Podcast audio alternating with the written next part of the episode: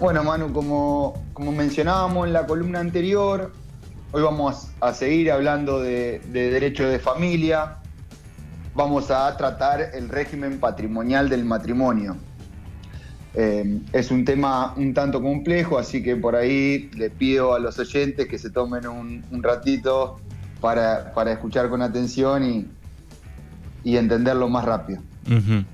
Eh, respecto de las personas que se casan, pueden elegir eh, el régimen de bienes que quieran, el de comunidad donde todo es de ambos o el de separación donde cada uno tiene lo suyo. Entonces, ¿Qué pasa con los bienes en el matrimonio? ¿Qué es esto del régimen patrimonial del matrimonio? Bueno, es la forma de manejar los bienes a partir del, matrimonio. En Argentina existen dos posibilidades, el régimen de comunidad de bienes y el régimen de separación de bienes. ¿Siempre existió la posibilidad de optar por, por dos regímenes de bienes? No. Esta posibilidad existe desde el 1 de agosto del 2015, con la entrada en vigencia del nuevo Código Civil y Comercial, y antes de esa fecha solo existía el régimen de comunidad.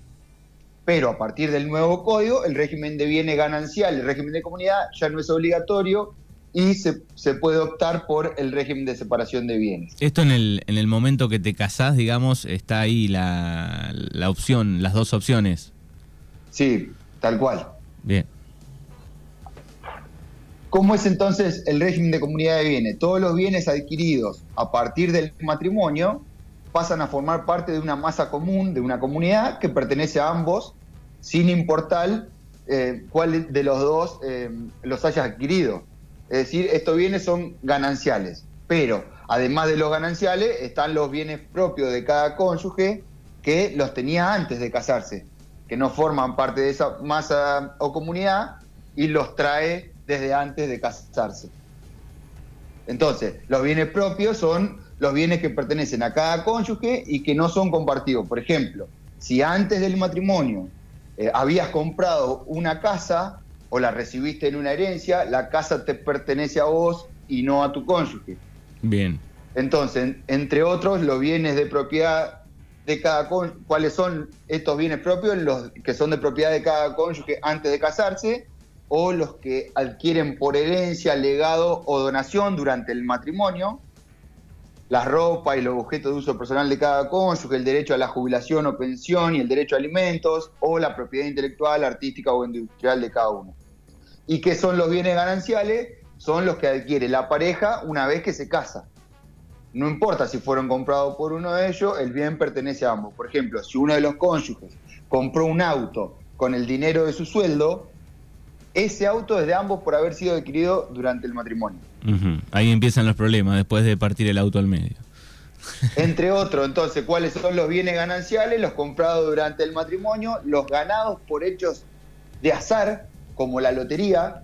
Por ejemplo, si durante el matrimonio eh, ganaste, vos te ganaste el kini, bueno, eh, los ganados por hechos de azar son bienes gananciales para la ley argentina. Bien.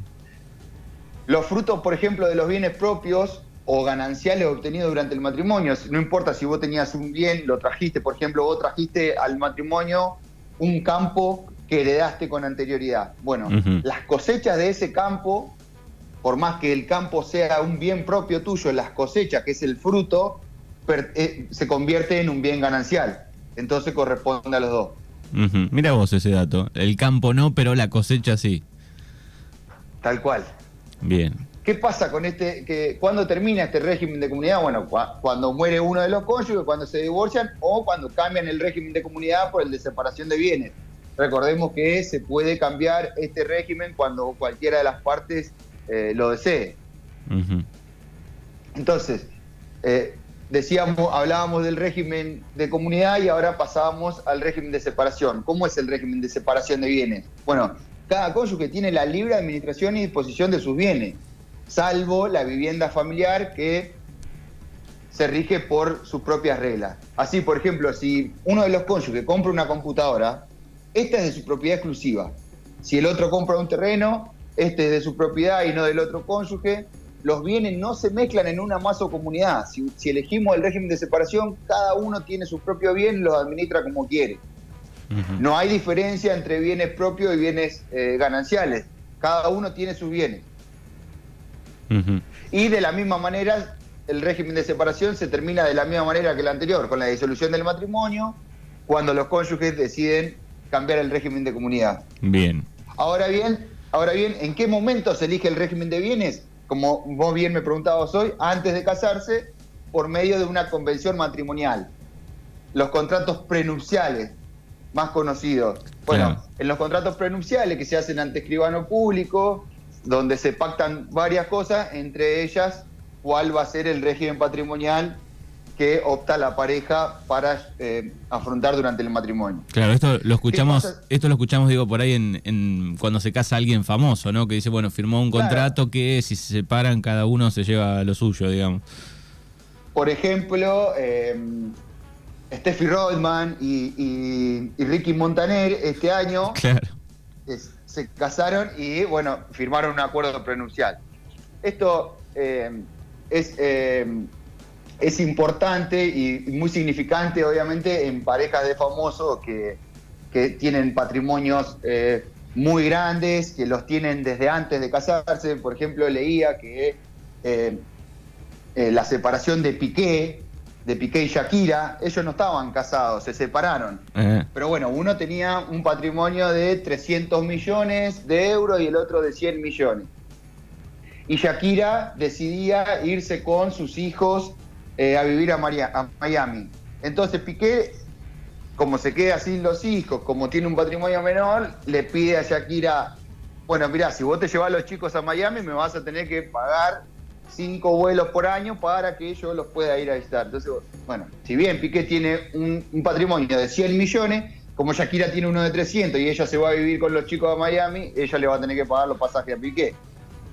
Algo parecido pasaba entre De Paul y, Camila Oms. Viste que este año se habló mucho de esa separación. Sí. Ellos, no, si bien no se casaron, como explicábamos la, la columna pasada, hay una compensación económica que De Paul tiene que pagarle a ella por, eh, por la desproporción. O sea, ella llevaba una vida estando en pareja con él, se separa y ya no va a tener la misma ganancia que, tenía antes. Claro. Bueno, en esa, en esa compensación económica se pacta también una cuota alimentaria para los hijos y también para ella. Eh, por la desproporción o la desventaja que le genera la separación. Digo, esto cambia, eh, las reglas cambian un poco, pero en el mundo, digo, ¿no? Según la legislación, pero este, en todas hay como un general, digamos, ¿no? Al momento de casarte. Sí, sí, tal cual, tal cual. Yo te hablo de, estas porque, bueno, se rigen por, por, las leyes argentinas, obviamente. O, o, parecidas, ¿no? Después habrá países que están muy locos que las leyes serán cualquier cosa, me imagino también. Tal cual, tal cual. Bueno, Respecto al régimen y al cambio de régimen, ¿se puede cambiar el régimen? ¿Se puede optar eh, primero por el régimen de comunidad de bienes y después eh, por alguna cuestión cambiarlo? Sí, se puede. ¿En qué momento? Bueno, durante el matrimonio, después de transcurrido un año desde que se casaron, y de ahí en más lo pueden hacer una vez por año. Y tienen que hacerlo por medio de una convención matrimonial o contrato prenupcial como el que te decía más allá del régimen que elijan, hay obligaciones económicas entre los cónyuges que subsisten y que tienen que ver con sostener, ayudar a sostenerse a sí mismo y también al hogar, a los hijos comunes, a los hijos de, del otro cónyuge si son menores o tienen alguna capacidad restringida o discapacidad. Eh, otra de, las obligaciones que tienen eh, es el trabajo en el hogar tiene un valor económico y se lo considera un aporte, como decíamos la, columna pasada. Entonces, quien realice esas tareas eh, a la hora de la compensación económica o a la hora de, arreglar eh, las ventajas o desventajas económicas, se va a tener en cuenta si eh, el cónyuge que se queda con los chicos y, y, tiene que cumplir con tareas domésticas, obviamente a eso se lo cotiza, con, tiene un valor económico. bien. Debo responder por otra de las preguntas es si debo responder por las deudas de mi cónyuge. Sí, cuando las deudas fueron contraídas por hacer frente a las necesidades del hogar o al cuidado de educación de los hijos de hijas, se debe responder. Ahora, no, no se debe responder por deudas contraídas por otros fines. Por ejemplo, si tu cónyuge compra un auto lujoso de alta gama, vos no sos responsable de las deudas generadas por esa compra. Bueno, pero ahí hay una línea delgada, digo, ¿no? O sea, como algunas cosas sí, pero un, auto de alta gama no, pero un auto más pequeño sí. Sí, hay deuda o qué, ¿de, dónde se agarra un poco sí, eso? Sí, sí, sí, sí. Hay, hay, hay, hay cuestiones que son eh, exageradas y que esto sucede cuando hay patrimonios que son, que son muy grandes. Entonces hay que entrar en detalle y, bueno, eh, pactar estas convenciones matrimoniales eh, para que lo podés definir antes de, llegar al matrimonio y si no, bueno, posteriormente, una vez que se disuelve el matrimonio, tratar de llegar a estos acuerdos para para no tener eh, problemas legales eh, después. muy bien. Bueno, ahí estamos un poco entonces con el repaso eh, del matrimonio. me quedé pensando con este Piqué y, Shakira. Así que Shakira está arriba en, la cantidad de, patrimonio. Sí, por lo que leía estos días, sí, ella está, está en una posición económica mejor. Y bueno. Así que le, dijo, le dijo, págate los pasajes de los niños. Claro, lo, mismo que, por ejemplo, eh, en, un primer momento Camila Oms eh, le había pedido a De Paul la suma de 30 mil euros mensuales, que son 7 millones y medio de pesos por mes, por mes, más un departamento en Puerto Madero de 2 millones y medio de dólares. Entonces, fíjate lo, fíjate lo que son estos números. Por ahí eh, es muy importante este tipo de convenciones porque, porque hay, hay mucho dinero en el medio. Claro, es así. Bueno, ¿a dónde puede la gente seguirte y contactarte, querido Juan? Bueno, mi número de teléfono es 291-4603-566 y si no, en el estudio que está ubicado en la calle Luigi 87, estamos de lunes a viernes de 8 a 15, barra 16, depende depende el día y, la carga laboral. Bueno, muy bien. Es Juan Cruz Sticker, nuestro abogado aquí en Mañana Urbanas. Gracias y en 15 días nos volvemos a encontrar. Dale, Manu, gracias a vos por el espacio. Nos estamos hablando.